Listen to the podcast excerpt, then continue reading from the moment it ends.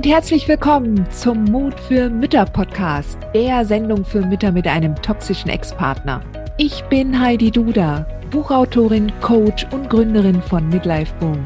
Ich zeige dir Wege auf, wie du dem Gefühl der Hilflosigkeit im Alltag oder auch im Familiengericht Lebewohl sagen kannst und endlich wieder in deine Stärke kommst, damit du zum Leuchtturm für dein Kind wirst.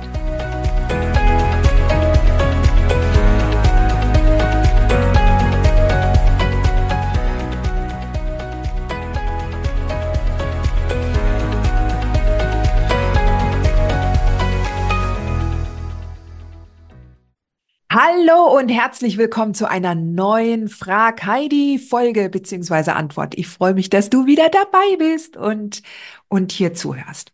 Heute möchte ich mit dir die Frage einer Mama besprechen. Wie finde ich einen guten Anwalt und wie erkenne ich einen guten und einen schlechten Anwalt? Also wie kannst du die unterscheiden?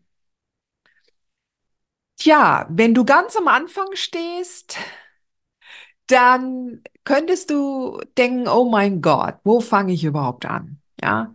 Ähm, natürlich ähm, ist es immer gut, wenn du ähm, Empfehlungen hast. Ja. Aber unterscheide gut, wer, von wem die Empfehlung kommt. Ja, wenn es deine Nachbarin ist, die mal ähm, äh, jemanden, irgendjemanden verklagen musste und hatte einen guten Anwalt, der äh, ihr da äh, guten Schadenersatz ähm, herausgehandelt hat. Das muss nicht unbedingt der gleiche oder richtig sein für deinen Fall, auch wenn der selber Familienrechtsanwalt ist. Ja, worauf du sicherlich achten solltest, ist, ähm, dass du äh, dir Empfehlungen annimmst oder näher anschaust von Mamas, die auch einen toxischen Ex hatten, ja, oder haben und die entsprechend auch im Familiengericht auftreten mussten und die sich wohlgefühlt haben und gut vertreten mit ihrem Rechtsbeistand. Das kann übrigens ein Mann oder eine Frau sein. Ja, da gibt's kein richtig oder falsch. Ja, ähm, was das Geschlecht angeht. Ähm,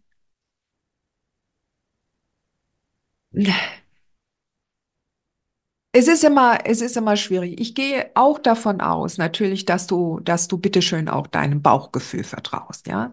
Wenn du erste Kennenlerngespräche hast, dass du nicht gleich voll in den Fall einsteigst, sondern dass du erst einmal abklopfst. Was, welche, welche Erfahrung hat denn dein Rechtsbeistand oder dieser Anwalt, mit dem du jetzt gerade redest, auch mit toxischen, hochtoxischen Ex-Partnern? Von Mandantinnen. Was für Erfahrungen haben denn die Mandantinnen gemacht mit dem Anwalt? Was hat er denn zum Beispiel erreicht oder was hat sie erreicht?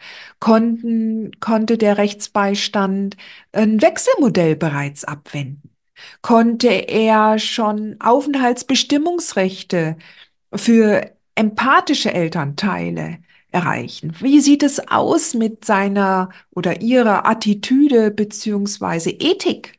Ja, ähm, äh, gibt es bestimmte Mindest ähm, ethische Anforderungen, die sich dieser Rechtsbeistand auferlegt? Ja, zum Beispiel äh, in erster Linie ähm, auf das Kindeswohl zu achten und nicht unbedingt äh, und auch dann Anfragen auch abzulehnen, die, ähm, die hauptsächlich die finanziellen Interessen des Vaters äh, oder der Mutter ähm, äh, berücksichtigen. Also es gibt sehr viel, was du vorher fragen kannst. Aber wenn du in solche Gespräche gehst, ja, dann mach dir auch klar, dass du auf der gleichen Ebene stehst. Ja, dass, dass du nicht, nicht unten bist, ja. Und ach, lieber Rechtsanwalt, sag mir, was ich tun soll und ich mach das. Ja, genauso wenig wie du jetzt dem Rechtsanwalt die ganze Macht gibst. Ja, ja, der wird das schon machen. Ja, der hat mir gesagt, das ist ganz einfach und äh, ich lass den machen. Nee, nee, nee, nee. Also wenn du einen toxischen Ex hast, mit Betonung auf toxisch, narzisstisch und es geht zum Gericht, dann ist das nun mal deine Aufforderung, zur Höchstform aufzulaufen. Und das heißt, das heißt, du musst mitarbeiten. Du bist ein integrer Bestandteil oder integraler Bestandteil ähm, eines Teams. Ja, du musst dich als Teammitglied begreifen. Das heißt, du arbeitest, also dein, dein Rechtsbeistand, dein zukünftiger Rechtsbeistand ist ein Teil deines Unterstützerteams und du bist Auftraggeberin. Ja? Du kaufst dir seine Expertise ein, die richtigen Gesetze zu kennen, die zur Anwendung kommen bei Gericht und äh, der auch eine entsprechende fachliche Autorität hat, um auch dem Richter oder der Richterin gegebenenfalls Paroli zu bieten, falls der oder diejenige sich äh, da jetzt äh, in den Gesetzen vielleicht mal nicht ganz so akkurat äh, auskennt, ja, oder oder ähm, ein bisschen über die Stränge schlägt im Gerichtssaal. Ähm, aber du bist diejenige, die zuarbeitet. Du bist diejenige, die im Gericht auch auch souverän auftreten sollte, ja, die ein neues Level auch erreicht, indem sie nämlich ähm, die, die Sicht ihres Kindes im Gericht vertreten lernen muss. Und gegebenenfalls sich auf so einer Ebene äh, aufstellt, ähm, die über dem steht, was der Ex an Triggern versucht zu installieren. Das ist eine große Aufgabe. Das ist deine Entwicklungsaufgabe. Und dein Anwalt ist dafür da, deine rechtlichen Möglichkeiten bestmöglich auszuloten. Aber auch vorbereitet zu sein, dass ähm, von der Gegenseite sehr überraschende Wendungen ähm, äh, hervorgerufen werden können. Ja, also der muss wirklich sich mit solchen mit solchen Gegnern auskennen. Und da hilft es dann nicht, wenn ein Rechtsanwalt eher so gepolt ist, ach, wir machen jetzt eine Mediation und wir regeln das. Wir machen jetzt einen Vergleich, Hauptsache, das kommt jetzt schnell vom Tisch. Und das ist dann etwas, was dir gar nicht gut tut. Du kannst natürlich immer einem Vergleich zustimmen, aber nur dann, wenn du ein richtig, richtig, richtig gutes Gefühl hast bei dem Vergleich. Ja, wenn es genau das ist, was deinem Kind am besten tut, also, wo es deinem Kind am besten geht und wo du wirklich, wirklich auch selbst ein gutes Gefühl hast. Und in dem Moment, gerade am Anfang, ja, wenn du mit deinem toxischen Ex, also wir reden hier wirklich vom toxischen Ex, wir reden hier nicht vom Normalo-Ex, wir reden von einer narzisstischen Persönlichkeitsstörung, die hochtoxisch sein kann in ihren Ausprägungen, wo dein Ex eventuell wirklich eine Pathologie hat. Ja, da, da kann ein Vergleich am Anfang äh, nicht das Optimum sein. Ja, vielleicht im Laufe der, der Gerichtshistorie, aber nicht am Anfang, weil ein Vergleich würde dir ja dann auch äh, gegebenenfalls einige wichtige Türen von Anfang an zumachen. Ja. Und das erleben Mamas mit einem toxischen Ex relativ häufig. Ich bin Coach. Ich gebe dir hier keinerlei Rechtsberatung. Das darf ich nicht. Ja. Bitte schau und frage dich immer selbst, vertrau darauf, du hast die Weisheit in dir, Entscheidungen zu treffen. Du brauchst eine gute Verbindung zu deinem Bauchgefühl und du wirst immer die richtigen Entscheidungen treffen. Entscheidungen aus Angst sind nie gut. Never ever. Entscheidungen, die du aus Angst triffst, die halten dich klein, und die fallen dir immer auf die Füße. Aber Entscheidungen, die du aus dem Bauchgefühl heraus triffst und das Bauchgefühl fühlt sich richtig an und gut an, dann kann es natürlich sein, dass du gegen der, gegen die Meinung anderer Experten und Beisitzer agieren musst. Und das erfordert Mut. Ja. Und das ist dein Raum zum Wachsen. Also um auf die Frage zurückzukommen, wie finde ich einen guten Anwalt, eine gute Anwältin? Fang mit einem an und lerne. Schau, dass du dich angenommen und gewertschätzt fühlst. Nicht jemand, der das auf die leichte Schulter nimmt. Jemand, der dir trotzdem Mut macht. Nicht jemand, der sofort abwinkt. Nicht jemand, der sofort sagt, okay, also Wechselmodell ist jetzt Standard, das machen wir jetzt. Ja, da kann ich Ihnen keine Hoffnung machen. Sondern jemand, der auch bereit ist, mit dir zu kämpfen und bereit ist, mit dir ungewöhnliche Wege zu gehen.